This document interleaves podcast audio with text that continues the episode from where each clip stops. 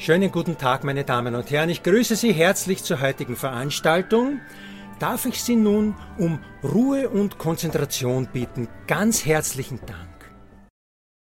Liebe Freunde der Staatsoper Hamburg, heute haben wir zu Gast im Podcast-Interview die Mezzosopranistin Renate Spingler.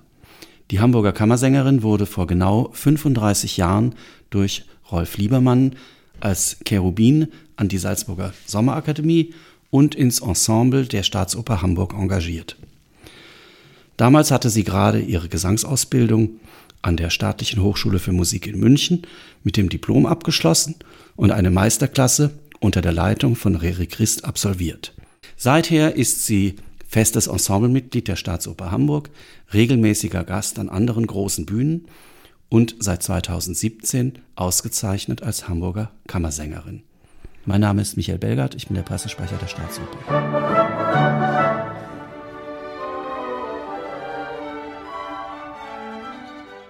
Liebe Frau Spingler, 35 Jahre an einem Haus, das ist eine wahnsinnig lange Zeit. Wie war das damals, von Rolf Liebermann entdeckt zu werden und in sein Ensemble nach Hamburg zu kommen?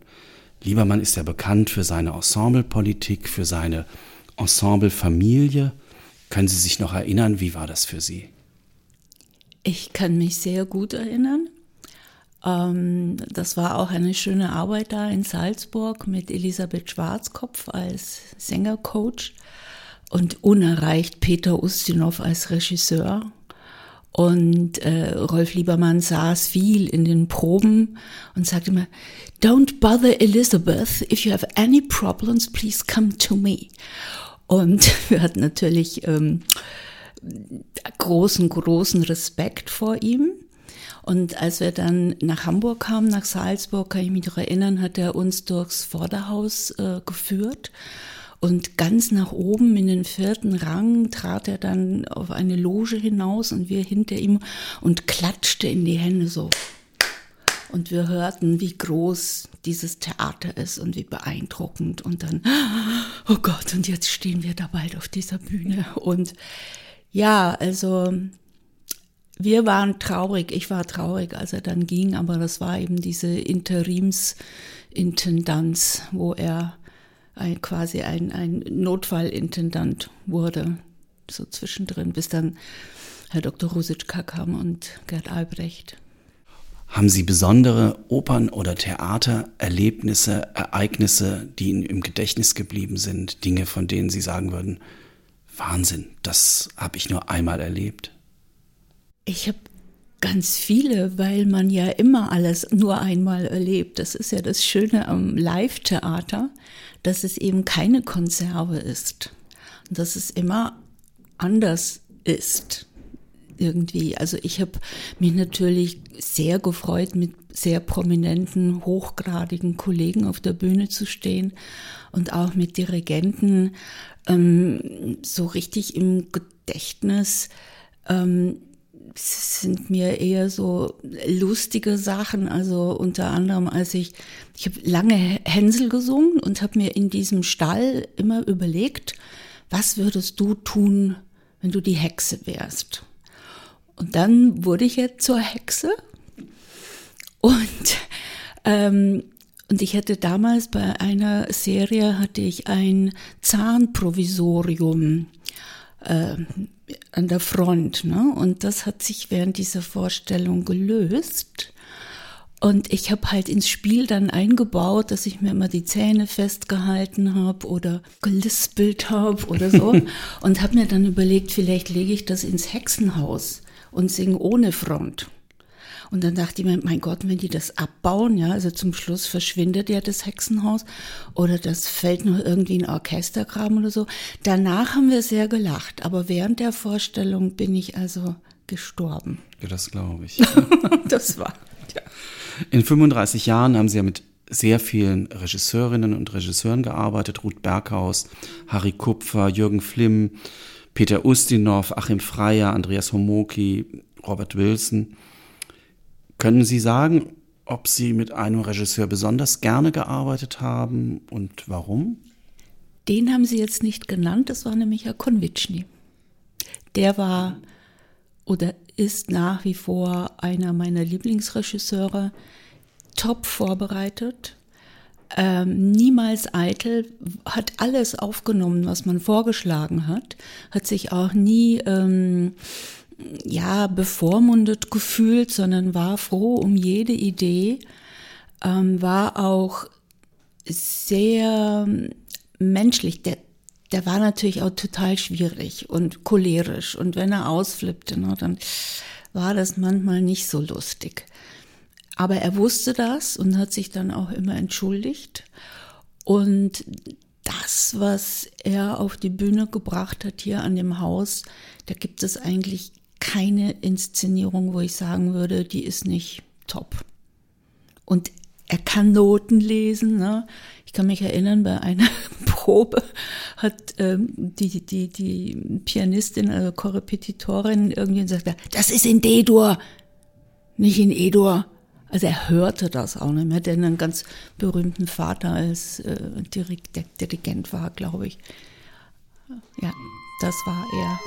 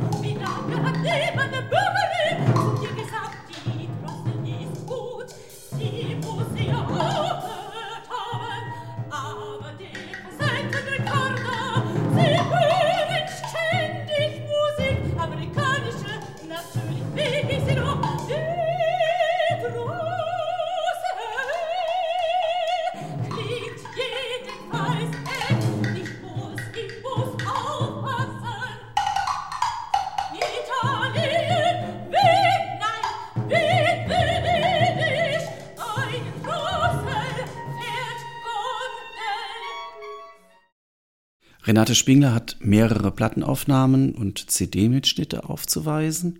Für den Soundtrack des Films Zauber der Venus sang sie die Partie des Hirten aus dem Tannhäuser.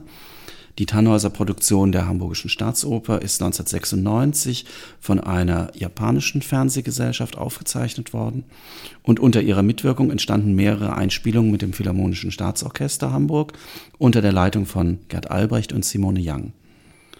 In der Walküre von Richard Wagner sangen sie die Partie der Rossweiße.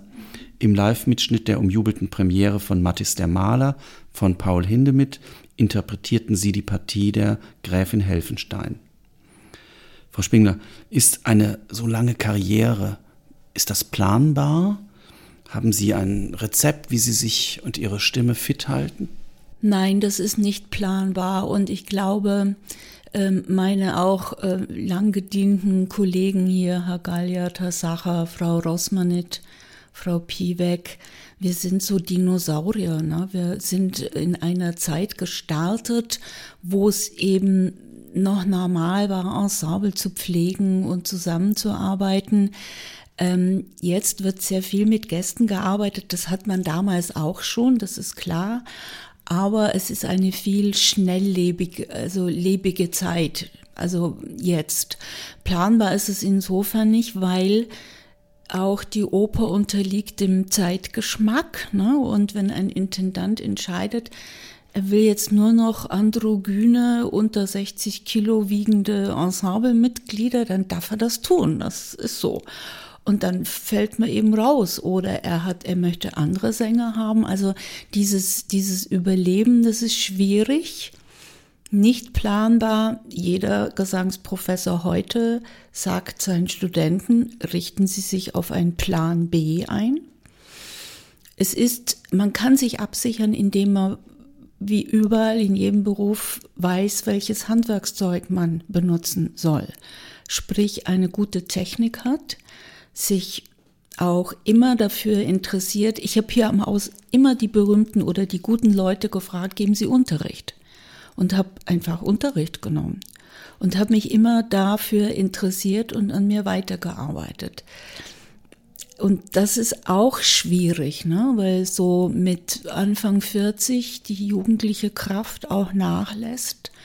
Und wenn man dann nicht weiß, wie es geht, schwierig. Und das sehen Sie an anderen Karrieren, das ist immer so der Knackpunkt.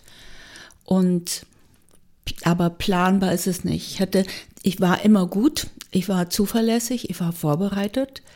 Ähm, ich habe gut gesungen, aber ich glaube, eine meiner Hauptqualitäten ist auch die Ausstrahlung und die, das, die schauspielerische äh, Qualität auf der Bühne und auch die, den Mut. Ne? Also das sagte Konvitschne dann auch, diese eine Szene in Wozzeck, wo der Bos Kofus da unter meinem Rock war.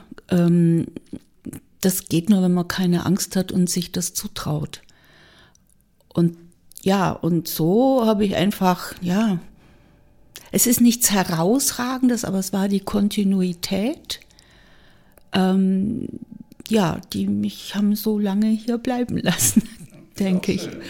Wir haben ein sehr schönes, festes Ensemble ja. an der Staatsoper in Hamburg. Wirklich ein über viele Jahre ja. gewachsenes Ensemble. Ja. Auch wieder mit Neuzugängen Natürlich, und jungen Kolleginnen klar. und Kollegen. Aber wirklich, ähm, finde ich, können wir auch stolz drauf sein. Absolut. Und auch vom Studio. Ne? Also wie viele herausragende Sänger sind aus diesem Studio erwachsen. Und ich meine gerade die Karg, ne, die hier noch Modistin sang in dem äh, Rosenkavalier und jetzt als Gräfin auf der Bühne steht oder Frau Peretjatko, die jetzt hier im Hofmann singt. Ähm, ja, also ganz viele. Ne?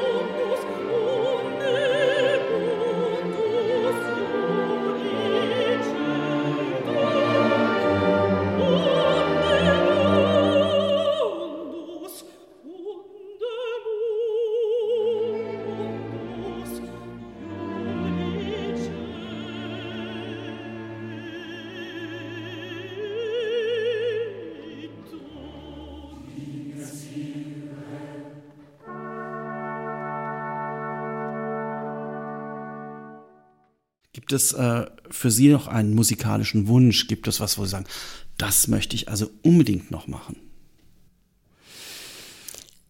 Ähm, wie so viele hat mir eigentlich jetzt diese Pandemie äh, ein bisschen den Staub von den Flügeln geschabt. Ich hoffe aber, dass der wieder kommt und ähm, dass ich jetzt sage, also das will ich unbedingt nochmal machen oder das will ich. Ich habe sehr bedauert, dass ich in Peak Darm nicht diese alte Gräfin, diese charismatische Partie singen konnte. Ähm, ich freue mich jetzt auch wieder auf die Hexe, aber das gehört halt auch zum. Ich mache, was man mir sagt. Ne? Das ist, wir sind reproduzierende Künstler. Ist auch eine Qualität. Ja, ich äh, und zwar ich versuche das alles immer sehr, sehr gut zu machen. Und da kann ich mich an einen Satz meines hochverehrten, geschätzten äh, Kollegen Peter Hage, Kammersänger, der hier im Ensemble war, Mime in Bayreuth, ne? Also, und ich habe ich hab so gelitten unter dem ersten modernen Stück, die Hamlet-Maschine. Und ich bin richtig krank geworden, also psychosomatisch, weil ich mich so gewehrt habe, diesen atonalen, sag's jetzt nicht, ähm, äh, zu singen und bin krank geworden und war also erbost und dass man mir sowas zumutet. Das ist schrecklich und so. Und dann sagte Peter, nahm mich beiseite und sagte, pass mal auf, Schatzi, wir sind hier an einem staatlichen Opernhaus hoch subventioniert. Und das hat einen Kulturauftrag. Und zu diesem Kulturauftrag gehört auch moderne Musik. Und das haben wir zu tun. Und denk dran, jeden Monat kommt die Gage. Das hat mich kuriert, ne? Und deswegen, tja, dann gut. Das ist doch ein schönes Schlusswort. Vielen Dank und weiterhin alles Gute. Dankeschön.